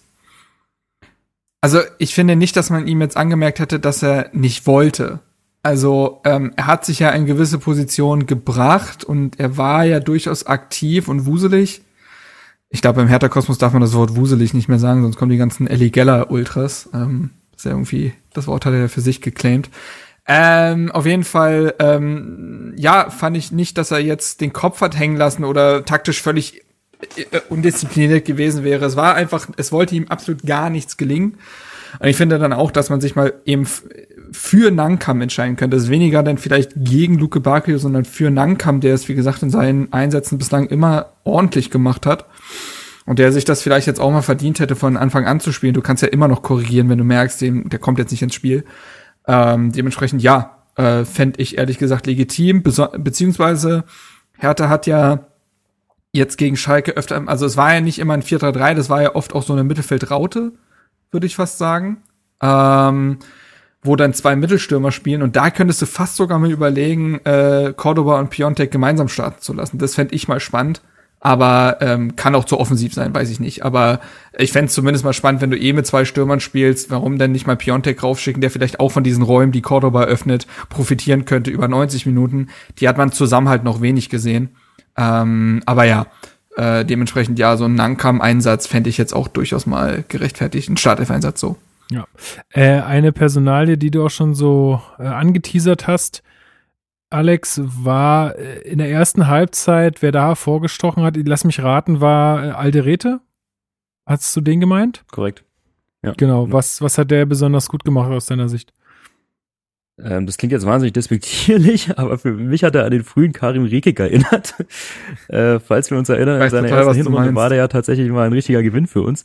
Ähm, und die Regel, Regel Zweikampfführung, war damals die, das geflügelte Wort. Ja, ja, genau. Ja, die Älteren äh, werden sich erinnern. Ähm, und in seiner Zweikampfführung hat er mich da sehr stark äh, wird noch Weißbier dran, dran erinnert. ähm, Füße geblutet. Ähm, nee, der ist da sehr, äh, sehr aggressiv und offensiv in die Zweikämpfe gegangen und also gerade in der ersten Halbzeit ist mir das sehr stark aufgefallen, dass so ziemlich jeder lange Abschlag von Fährmann Postwenden wieder von äh, Alderete zurückgeköpft wurde und ähm, was er halt regig voraus hat und in dem Spiel auch besonders Niklas Stark voraus hatte, äh, dass er sich auch in die Offensive immer sehr stark eingeschaltet hat. Also in der zweiten Hälfte am Anfang, da gab es so eine Szene, die war für mich äh, ja, exemplarisch dafür, was Alderete halt so alles mitbringt. Da geht er erst sehr aggressiv in den Zweikampf, tunnelt dann seinen Gegenspieler Das so und äh, schickt dann mit so einem Chipball Luke Bacchio. Also das war richtig nett. Und ähm, ja, da muss man, so sehr wir jetzt vielleicht die äh, Aufstellung von Luke Bacchio ein bisschen kritisch sehen, da sagen, dass Labadia ähm, keinen Fehler gemacht hat, Riga in dem Spiel rauszunehmen und alle Rede zu bringen. Ja, das ist korrekt. Ähm, Also eine Spielweise ist echt nicht ohne Risiko, ne? Ähm, Das muss man schon sagen. Also spielt er teilweise mit dem Feuer, eben wie bei dem Tunnel. Stell dir vor, das funktioniert nicht. Dann ist der Ball direkt am Strafraum und dann ärgern sich alle. Ja, klar. Ja. Aber er hatte irgendwie dieses Selbstvertrauen an dem Tag. Ich, äh, hat sehr viel wegverteidigt, ist proaktiv. Heutzutage würde man eher sagen, er verteidigt nach vorne. Ähm, und kann das Spiel aufbauen. Also ich fand, ähm, der hat seinen Startelf-Einsatz wirklich mehr als gerechtfertigt. Das muss man schon sagen. Gut, so eine Option jetzt zu haben, weil hinter der, also man, hinter der Stamminverteidigung, da hast letzte Saison hat man da eher die Knie äh, geschlottert. Also, ja, ich fand auch Stark nicht so schlecht in der Innenverteidigung. Das war ja nun nö, wirklich überhaupt nicht, nicht. Das hätte ich auch noch angesprochen. Genau, da hat er ja nun wirklich nicht geglänzt, als er da noch gespielt hat, ähm, seine letzten Mhm. Spiele. Aber das mal, also ich meine, klar, du musst es leider immer leider dazu sagen, es ist äh, Schalke 04 gewesen. Aber da hat er eigentlich einen guten Job gemacht. Äh, und ich könnte mir vorstellen, dass auch Labadia im nächsten Spiel äh, mit derselben Innenverteidigung wieder auflaufen wird, wenn nichts passiert. Also. Spreche nichts dagegen, das muss man so ehrlich sagen. Also, ähm, kannst ja dann nicht sagen, ja gut, alte Räte, Omar, du hast das gut gemacht, aber jetzt spiele ich wieder mit Toruna Riga, weil also du musst ja da irgendwie Argumente für liefern. Es gab Argumente quasi, Toruna Riga auf die Bank zu setzen, aber es gibt die jetzt nach dem Spiel nicht für alte Räte. So, ähm, ja, nee, aber gute Innenverteidigung an sich, muss man sagen. Ja. Ähm, das äh, wenig Druck halt gehabt, also in der ersten in den ersten 20 Minuten noch so ein bisschen angelaufen worden, danach aber natürlich konnten sie das Spiel auch aufbauen, aber trotzdem fand ich es einfach dynamischer als beispielsweise mit einem Boyata, den ich sehr schätze der aber noch nie über das spannendste Aufbauspiel verfügt hat. Selbst da war Niklas Stark auch ein Stück weit mutiger, hat, hat mehr Passschärfe reingebracht und ist sogar selber mal bis in die gegnerische Hälfte angedribbelt. Und ähm, ja, das war, finde ich, spielerisch schon sehr in Ordnung, was die Innenverteidigung da gezaubert hat. Gezaubert ist vielleicht zu viel, aber gespielt. Ja. Ähm Jetzt haben wir also aus meiner Sicht noch so drei Spieler offen, die wir noch äh, kurz erwähnen sollten. Ich finde Cordoba, Ganouzi und äh, Toussaint, vielleicht haben wir zu, zu, zu Toussaint auch schon genug gesagt. Ähm, also ich fand es eine gute Leistung da von ihm auf der Sechs. Äh, ich fand das spannend so mit diesem Dreier-Mittelfeld. Ähm, das, das hat mir deutlich besser gefallen oder es ging deutlich mehr nach vorne als äh, mit, mit Niklas Stark. Ähm, ja, hm. zu welchen der drei würdet ihr gerne noch mehr sagen? Alex, was, ähm, was fällt dir da noch ein? Ja, also Cordoba muss man auf jeden Fall der Vollständigkeit halber erwähnen. Ähm, Labadia, man hat sie mir in der Pressekonferenz vor dem Spiel förmlich angemerkt, wie erleichtert er ist, seinen äh, Stammstürmer wieder zu haben. Ich fand es dann schon ein bisschen überraschend, dass er ihn nach, oder ich hätte es nicht unbedingt erwartet, dass er ihn nach der langen Verletzungspause dann gleich wieder von Anfang an bringt, aber mhm. ja, das zeigt einfach, wie sehr Labadias Spielsystem aktuell auf diesen Wandspieler angewiesen ist. Und ja, er hat halt mhm. genau das reingebracht, was man von ihm erwartet. Also es soll jetzt gar keine Kritik am Piontek sein, weil er ist eben ein anderer Stürmertyp, das haben wir auch schon oft genug angesprochen, aber du hast eben mit Cordoba eine ganz andere Möglichkeit, äh, Angriffe zu initiieren und irgendwie in die gefährlichen Räume zu kommen, weil du den ganz anders einbinden kannst als einen Piontek. Also wir haben es ja vorhin gesagt, klar, beim 13-0 macht Piontek das gut, aber er wird da auch relativ freigelassen und der Unterschied zu Cordoba ist eben, dass er auch in Drucksituationen und das habe ich auch in der ersten Halbzeit so ein paar Mal gesehen, äh, da ganz anders den Ball abschirmen kann und dadurch dann durch diese Wucht, die er auch hat, äh, im Körper viel mehr Zeit gewinnt, um dann irgendwie zu schauen, wen spiele ich jetzt an, wen nehme ich jetzt mit. Ähm, da hat er einfach ja wesentlich mehr Vorteile, was das Spielerische angeht. Und ja, das hat er in dem Spiel in der ersten Halbzeit äh, oft gut gemacht und dann in der zweiten Halbzeit dann eben auch noch kaltschnäuzig das 2 zu 0 gemacht. Also rundum gelungenes äh, Comeback. Ja, apropos unter Druck und äh, sich durch viel, gegen viele durchsetzen. Ähm, Marc äh, Gendusi, ähm, ist er vielleicht auch so ein bisschen der Spieler, an dem man diese ersten 25 Minuten, die ja noch nicht so stark waren, festmachen kann, weil ich hatte so das Gefühl, dass er vor allem einer war, der da noch nicht so im Spiel war. Und das dann erst ab der 25. Minute der Fall war, beziehungsweise dann auch nach seinem Tor. Ja, hast du jetzt eigentlich schon Punkt gebracht. Das war noch nicht so zielstrebig. Also er war ja, also er war ja jetzt nicht äh, grottenschlecht ähm, in den ersten 25 Minuten. Er hätte wieder eine Passquote von 90 Prozent gehabt und solchen Geschichten. Es war aber noch nicht zielstrebig. Es war teilweise fast schon wiederum zu breit. Also er hat dann zu weit manchmal die Breite gesucht. Ähm, und dadurch ist das Spiel so ein bisschen zum Erliegen geblieben. Ähm, ich finde nämlich auch in der ersten Halbzeit war das große Problem, dass es oft so war, dass dann äh, beispielsweise aber auch Guendouzi oder Toussaint zu weit nach hinten gerückt sind, die Innenverteidiger sehr weit nach außen und die Außenverteidiger die sollen ja im Labadia-System sehr weit nach vorne schieben, aber die waren dann so im toten Raum. Die hat man überhaupt nicht mehr gesehen. Also ich mhm. dachte mir so, wo ist denn jetzt der Plattenhart? Hä? Also so, das war ein bisschen strange teilweise und da hat Guendouzi teilweise nicht die richtigen äh, Lösungen gefunden, hat dann eher die Sicherheitsoption gewählt und so war das dann zumindest kein fehlerhaftes Spiel, aber halt ein träges. Mhm. Aber ja, danach wurde auch er zielstrebiger, ähm, hatte auch, also er war an den meisten, ähm, ich sag jetzt mal Toraktionen beteiligt. Also es gibt so einen Wert XG-Chain, sage ich mal, also eine Passstaffette, die irgendwie zu einer Torchance führt. Ähm, da war er der Spieler, der da am meisten beteiligt war. Ähm, und ähm, ja, also dementsprechend wurde das bei ihm dann auch wirklich nach den 25 Minuten besser. Hat jetzt sein zweites Saisontor gemacht. Ähm, und es ist einfach Wahnsinn, dass dieser junge Mann wirklich einfach nicht mehr wegzudenken ist und man so ein bisschen fast Sorge haben muss, was im Sommer ist, sollte man ihn tatsächlich nicht halten können, was ja wie, nach wie vor nicht wahrscheinlich ist, dass man ihn hält. Das muss man ja ganz klar sagen. Ähm, weil wir kommen ja bald zum Bielefeld-Teil dieses Podcasts. Ähm, da ist jetzt ein gewisser Arne Meyer noch nicht so ganz eingeschlagen, dem man das vielleicht zugetraut hätte, zu sagen, ey, wir schieben jetzt jetzt ein Jahr zu Bielefeld, da spielt er und dann kommt er zurück mit neuem Selbstbewusstsein. Hat bis jetzt lang, bislang noch nie so ganz geklappt. Ähm, und dementsprechend, ja, ist Guendouzi schon wahnsinnig wichtig. Ich finde aber, dass eben ihm mit Toussaint tatsächlich auch ein bisschen was abgenommen wird. Also das hast du dann besonders, finde ich, in der zweiten Halbzeit gesehen, dass wenn Toussaint dann wirklich da ist, dann wird Guendouzi Teil seiner Arbeit abgenommen. Das macht ihm auch ein bisschen, es macht es ihm leichter. Ja, du hast jetzt gerade schon gesagt, lasst uns mal ein bisschen aufs äh, Spiel gegen Bielefeld gucken, was ja nächstes Wochenende ansteht. Auch wieder am Sonntagabend. Ey, wann, wann spielen wir eigentlich mal zur normalen Zeit? Das ist irgendwie, irgendwie habe ich das Gefühl, dieses Hertha musste einfach in der Einzeloption halten. Das ist zu attraktiv. Oh, das kannst du nur im Einzelspiel machen. Das ist so ätzend irgendwie. Und naja, schön ist es doch noch auch meistens jetzt nicht so wirklich. Aber gut, ähm, ja, äh, vielleicht ähm, noch mal die abschließende Frage zum Spiel gegen Schalke. Also wir hatten es ja jetzt schon öfter gesagt in diesem Teil was kann man daraus jetzt ziehen? Gegen so einen verunsicherten Gegner, der 29 Mal hintereinander nicht gewonnen hat, der auch ein sehr schlechtes Spiel gemacht hat, dann nach dem, also spätestens nach dem 2-0, ähm, wenn nicht sogar schon seit dem 1-0. Äh, was, bleibt da? Also, was kann man da jetzt draus ziehen? Oder muss man jetzt sagen, okay, come on, Leute, das war jetzt absolute Pflicht. Gut, dass es geklappt hat. Ähm, da jetzt den Schwung mitnehmen. Und das muss man jetzt aber letztendlich veredeln, Alex. Ja, ich tue mich da immer noch so ein bisschen schwer in der Bewertung, weil einerseits hast du recht, es war nur Schalke, andererseits, also wenn jetzt nochmal irgendwie, also die haben ja jetzt quasi ihre letzte Patrone verschossen, weil noch ein Trainerwechsel kann ich mir nicht vorstellen, dass sie das machen werden.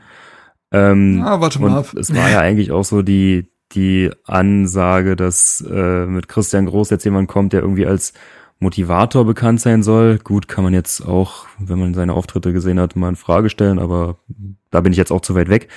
Ähm, aber wenn da jetzt noch was hätte gehen können, dann wäre es halt gegen uns gewesen, sage ich mal. Und äh, dass wir dann diese Druckphase in Anführungsstrichen überstanden haben und dann das ja wirklich souverän runtergespielt haben, das kann man schon positiv bewerten, aber andererseits glaube ich trotzdem, dass wir, klingt jetzt zwar wahnsinnig platt, aber eigentlich erst nach dem Bielefeld-Spiel ähm, erfahren werden, wie viel dieser Sieg jetzt wert war. Ja, wie geht's dir, Marc? Weil ja. du da auf eine Mannschaft triffst, die, die eben, also die über eine geschworene Einheit kommt, die jetzt sich nicht so abschlachten lassen wird, wie es bei Schalke ist, die nicht diese Verunsicherung hat, wie sie Schalke hat. Ähm, also das wird, glaube ich, ein ganz anders ekliges Spiel in Bielefeld, als wir es jetzt gesehen haben. Und das ist dann eher ein Gradmesser als, also klingt zwar jetzt wahnsinnig hart aus Schalker Sicht, aber Bielefeld ist eher ein Gradmesser aktuell gerade als Schalke. Ja, ich gehe tatsächlich damit. Also mit dem Ding, dass ähm, man erst wissen wird, also erst nach dem Bielefeld-Spiel wissen wird, wie viel diese drei Punkte gegen Schalke wert waren, weil wie nachhaltig die Frage, das Ding ist, Sekunde, ich muss glaube ich niesen, oder? Muss ich? ich muss nicht. Gut. Nee, es ist alles live, es wird nicht geschnitten, Leute. Nein, auf keinen Fall. Alles Menschen. nee, also, ähm, ich glaube, du, ich glaube, so wie wir uns gehütet haben nach dem Mainz- und Freiburg-Spiel wieder alles in Frage zu stellen, alles und jeden, müssen wir jetzt halt aufpassen, dieses Spiel eben nicht zu überbewerten. Nach Mainz und Freiburg war nicht alles schlecht. Es war vieles schlecht, aber nicht alles. Ähm, und jetzt ist nicht alles gut nach dem Schalke-Spiel.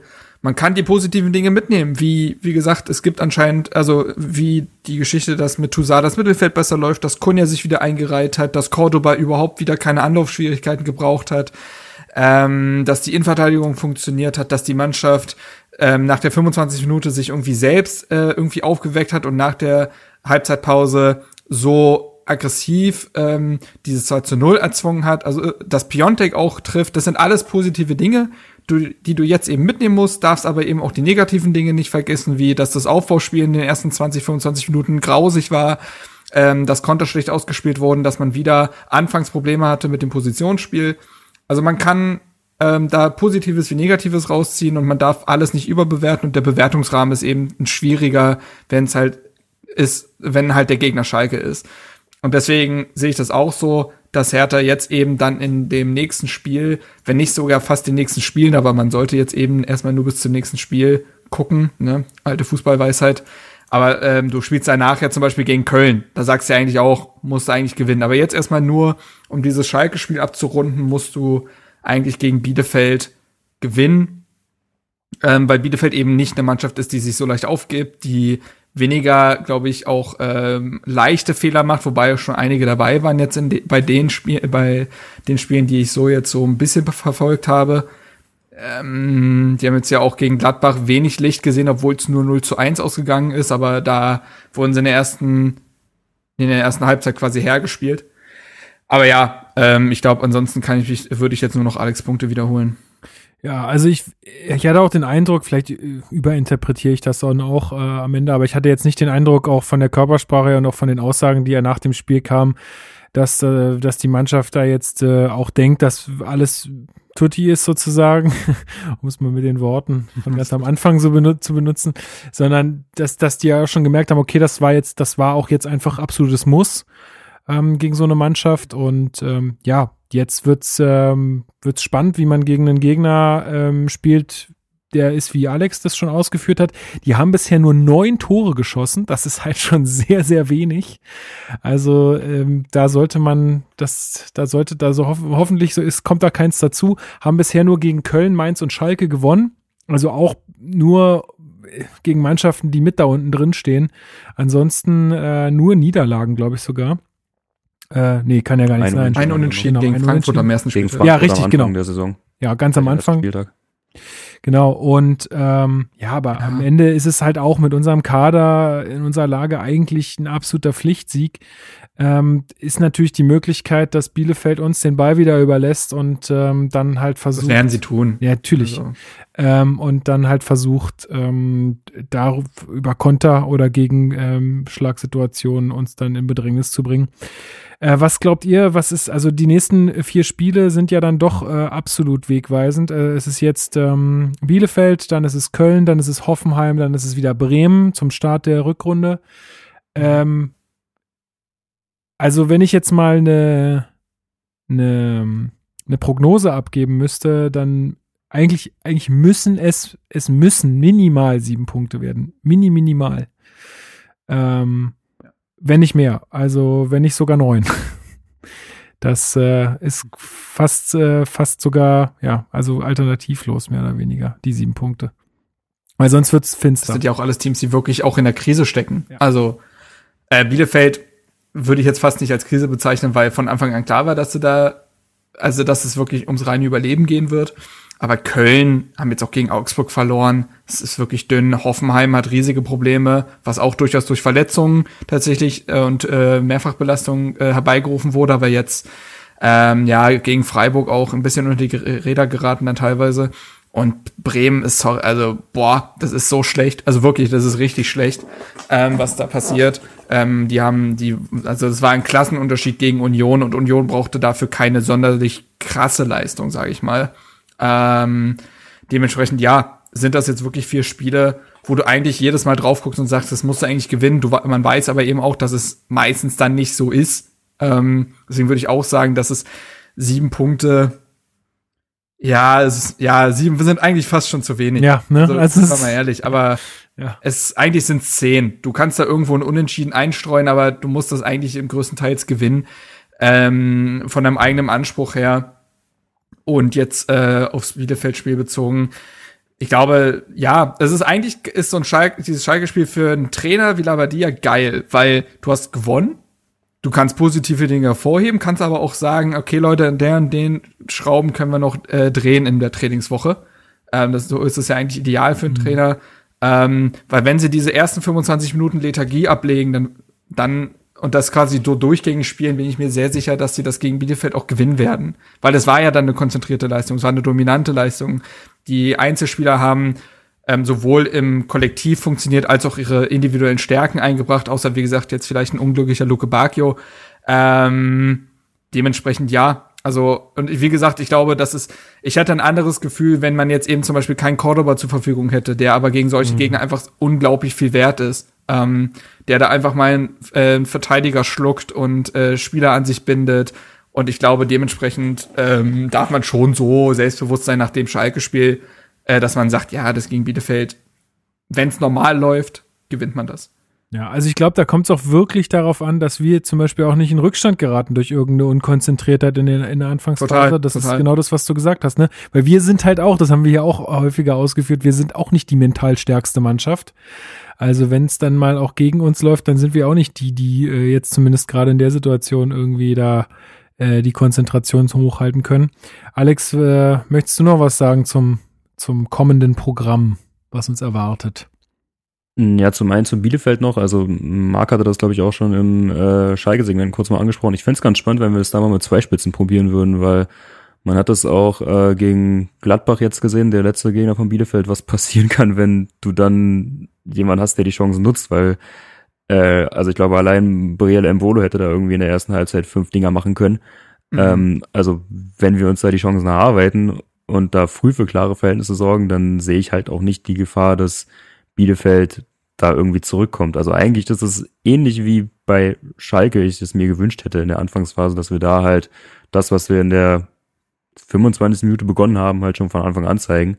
Ähm, klar, du läufst dann immer Gefahr, dass du dir dann hinten einfängst, ja. Das ist generell ja auch immer noch so ein kleines Problem bei Hertha. Ich finde, das hat man auch dann in der ersten Halbzeit noch gut gesehen, dass wir diese Balance, äh, also hm. entweder stehen wir halt hinten sicher oder wir machen vorne was, aber so beides gleichzeitig ist immer noch kritisch. Und da jetzt macht mir, da macht mir der Toussaint aus der zweiten Halbzeit Hoffnung. Das stimmt, ja. Ja, ja, das ist ein guter Punkt. Oder? Ja. Also. Ähm, ja. ja. Ja, also. Ja, und jetzt gegen Bielefeld wäre halt mal so eine Chance, das zu beweisen, dass irgendwie auch beides funktioniert. Absolut. Äh, hatten wir gar nicht, ja, genau. hatten wir noch gar nicht so angesprochen, da sind wir gar nicht so drauf eingegangen, weil Marc Uth, der hatte ja wirklich Chancen in diesem Spiel. Oh Mann. Alter, der war, der war auch richtig geknickt danach, glaube ich. Weil der hätte bestimmt. Ey, Marc Uth, ganz ehrlich, das ist die ärmste Sau der Bundesliga aktuell, finde ich. Ähm, ist eindeutig zu gut für Schalke. Trotzdem wurde ihm quasi eigentlich im Sommer gesagt, ja, wir planen nicht mit dir, aber du bleibst jetzt hier, falls niemand die Summe zahlt. War vorher bei Köln ja richtig glücklich gerät in diesen Strudel, will gar nicht mehr bei diesem Verein spielen und hält jetzt doch jedes Mal die äh, seinen Kopf vor die Kamera und ähm, das ja, also man will aktuell nicht mal gut sein. Also der tut mir wirklich leid. Ich wünsche dem wirklich einen Verein, wo der wieder Spaß am Kicken hat, weil der ist ja richtig gut eigentlich. Ja, ja. Naja, also ich glaube ja, ich glaube, es kommt gegen Bielefeld ganz äh, stark darauf an, ähm, von Anfang an ähm, präsent zu sein, nichts zu verschlafen in dem Spiel und dann, so wie jetzt gegen Schalke, auch die richtigen Lösungen zu finden ähm, als Mannschaft.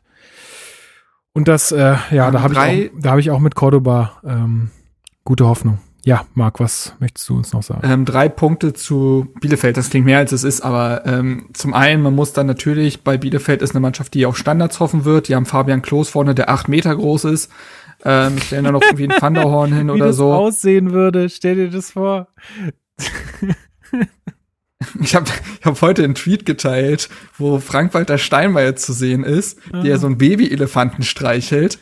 Und dann wird da irgendwie gesagt, man muss, man kann ja halten von dem, was man will, aber dass unser, dass der deutsche Außenminister sechs Meter groß ist, macht halt auch Eindruck. Weil das im Verhältnis halt wirklich so aussieht, wenn du nicht weißt, dass es ein Baby-Elefant ist. Aber du, naja, du meinst nicht den Außenminister, sondern du meinst den Bundespräsidenten, oder? Um Gott, der war Außenminister vorher, genau, ja, sorry. ähm, oder, der, oder der Tweet war älter und da stand er tatsächlich noch, wer sein, weiß. Ja. Auf jeden Fall, ähm, dann muss man tatsächlich, auf einen Spieler muss man tatsächlich aufpassen, das ist Ritsu Doan. Ähm, 22-jähriger Japaner, den sie von Eindhoven ausgeliehen haben. Wenn irgendetwas Spielerisches geht, dann über ihn. Ähm, extrem agiler Mittelfeldspieler, der überall auftauchen auftauchen kann, der Dribbling gewinnen kann, den musst du so ein bisschen schlucken. Ähm, und ich habe mir von Eva Lotte Bohle, ähm, die ist äh, Bielefeld-Expertin und die findet ihr auch als, ich glaube, Eva Lotte Bohle auf Twitter. Ähm, die hat auch einen Zweitliga-Podcast und so, die ist ähm, super und die ist Bielefeld-Fan und die meinte, äh, weil ich ja schrieb, dass Hertha die ersten 25 Minuten verpennt hat gegen Schalke, dass das Bielefeld wohl auch in jedem Spiel bislang passiert. Also es können diese 25 Minuten, entweder muss man abschalten oder eine der beiden Mannschaften zieht Nutzen draus. Ja, oder die legen sich einfach alle auf den Rasen und pennen eine Runde. Und dann pfeift Ja, aber ich, hab, aber ich erinnere mich auch, dass es so ein es gibt so ein paar Spiele, es gab echt so ein paar Spiele von Bielefeld, wo sie die ersten 20 Minuten so völlig Banane sind. Also so, so Pässe zum Rück, äh, Rückpässe auf den Torwart, die nicht ganz ankommen. Ortega setzt irgendwie zum Dribbling an, äh, geht halb schief und ähm, also ja, die brauchen auch immer ein bisschen, um in Partien reinzukommen. Ähm, das könnte vielleicht ein kleiner Knackpunkt sein. Mal gucken. Also es könnte entscheidend sein, wie die Leute in die erste Halbzeit starten. Ja, sind wir gespannt. Äh, ich ich habe Bock drauf, muss ich ehrlich sagen ich habe einfach, nach solchen Spielen habe ich dann immer doch Bock drauf äh, zu gucken. Ähm, Wie schnell es gehen da, kann, ne? Ja, ist, ja, aber dafür, dafür guckt man noch Fußball. Ähm, nee, ich habe wirklich Bock drauf. Jetzt sag nicht wieder, das war die 3-0 weghauen, ne? Weißt du, was das letzte Mal bei rausgekommen Ja, ist? nein, sage ich auch nicht. Ich sage einfach gar nichts. 4-0. nee, ich sage einfach gar nichts dieses Mal. Ähm, ich äh, hoffe einfach doch auf einen Sieg. Äh, wie er dann zustande kommt, ist mir scheißegal. Hauptsache, wir nehmen die drei Punkte damit. Ähm, Oh. Ja, was sind eure Tipps, Alex? Was ist dein Tipp? Ich glaube leider, wir schaffen es immer noch nicht, die äh, Null zu halten, wenn wir vorne mal ein bisschen was zeigen. Ich tippe auf ein 3-1. Marc? 2-0. Na gut. Gut, dann äh, glaube ich, sind wir für diese Woche durch. Äh, außer ihr habt jetzt noch ein Thema, was ihr ansprechen wollt betretenes Schweigen. Spontan nicht, glaube ich. Nee, dann ansonsten, wenn es dir einfällt, dann machen wir es nächste Woche. Ist, wir hören uns ja in einer Woche schon wieder. ähm, dann nach dem Spiel gegen Arminia Bielefeld am Sonntagabend äh, sozusagen. Aufnahme ist dann wieder am Montag wie gewohnt. Ihr kriegt das Ding im Montagabend in eurem Podcatcher, wenn alles gut läuft. Und dann bedanke ich mich äh, recht herzlich bei dir, Alex. Äh, vielen Dank, dass du ähm, technisch aufgerüstet hast und jetzt wieder mit dabei warst und wieder Bock hast, äh, hier zu partizipieren. Das ist schön. Äh, und natürlich auch dir, Marc. Ähm, schön, dass auch zum zweiten Mal hintereinander, dass du jetzt deine Leistung bestätigt hast, deine Leitung gehalten hat. Das ist auch sehr erfreulich. und äh, vor allen Dingen, wenn Alex ja, mit gut, dabei ist. Ich bin jetzt, ich bin jetzt wieder, bin, ja, das lag ja eigentlich nur an Alex, dass ich keinen Bock auf den hatte. genau. Jetzt dachte ich mir, jetzt kein, ein zweites Mal funktioniert der Trick nicht, dann wird's auffällig. Also, ja, das war jetzt ah, der Test. Äh, oh, ah, das war jetzt der Test. Nee, äh, Genau. Nee, ähm, hat mich gefreut. Ich bin jetzt auch wieder hier im gewohnten Setup und äh, ja, freue mich genau. dann auf die nächste Folge. Beziehungsweise wer weiß. Aber ja, doch, doch, ich freue mich. Das wird, das wird was. Das also auf die Podcast-Aufnahmen tatsächlich freue ich mich fast immer. Da, oder zu 95 Prozent. Ja, ist ja, selbst wenn ja genau, selbst wenn es scheiße ist, hat man so eine kleine Therapiestunde, also dementsprechend passt das schon. Genau, gut, dann äh, schön, dass wir ähm, mit einem Sieg ins Podcast-Jahr 2021 äh, gestartet sind. Äh, ich hoffe, wir werden noch viele weitere davon besprechen können. Ähm, mir bleibt noch zu sagen, ähm, dass ihr alle schön eure Maske tragt und bitte auch in 2021 noch eure Kontakte reduziert, denn ähm, die Infektionszahlen bleiben weiter hoch und ich habe langsam wirklich keinen Bock mehr. Also bitte bleibt einfach zu Hause. Es wäre mir ein großes Anliegen, weil ich auch gern wieder mal auf Partys will und ins Konzert will und so. Äh, aber das schaffen wir leider alle nur zusammen. Und Oder ähm, ich letztens gehört habe, jemand im RTL-Interview, ich will auch endlich mal wieder ins Bordell. Also das ist auch. Äh Ey, legit, mein Gott, legit, ich, ich kann dazu nicht viel sagen, außer dass äh, jeder seine Bedürfnisse hat und äh, auch die, wenn er mhm. das äh, mit, also für mich ist der Konzertbesuch, für ihn ist es das, äh, das ist ja für jeden anders, aber die Leute wollen raus und wollen wieder unter Menschen. Hauptsache Bläser, so. So, ähm, genau, und ansonsten machen wir das wie jetzt die letzten Male auch, ähm, hat unser Gast, also in dem Fall Alex, das letzte Wort und ich sage schon mal Tschüss und wir hören uns nächste Woche wieder. Ähm, dann mache ich zum Schluss noch mal einen ganz kleinen Schwenker weg von Hertha zu einem Thema, was, ähm, ja, ich möchte was sagen, die ganze Fußballwelt betrifft. Ähm, einige werden es mitbekommen haben, gestern ist äh, Gary Marston leider Gottes verstorben, wem der Name jetzt nichts sagt. Das ist äh, oder war der Frontsänger äh, der Band Gary and the Pacemakers. Ähm, die haben in den 1960er Jahren äh, das Lied You Never Walk Alone, was ja ursprünglich aus dem Musical stammt, ähm, zu der Hymne gemacht, die es jetzt eben ist, die in sämtlichen Stadien gespielt wird und äh, ja, das Vereinslied des Liverpool FC ist, für den, äh, ich hoffe, Marc, ich oute dich ja äh, da jetzt nicht irgendwie, äh, ja, mein und Marks Herz äh, neben der Hertha noch schlägt. Ähm, und ähm, ja, daher mit den Gedanken an das Vermächtnis äh, von Gary Marston und weil ich finde, der Text passt auch gerade sehr schön in diese aktuell kraftraumenden Zeiten, schließen mit You'll Never Walk Alone und wie Lukas schon gesagt hat, bleibt zu Hause und bleibt gesund.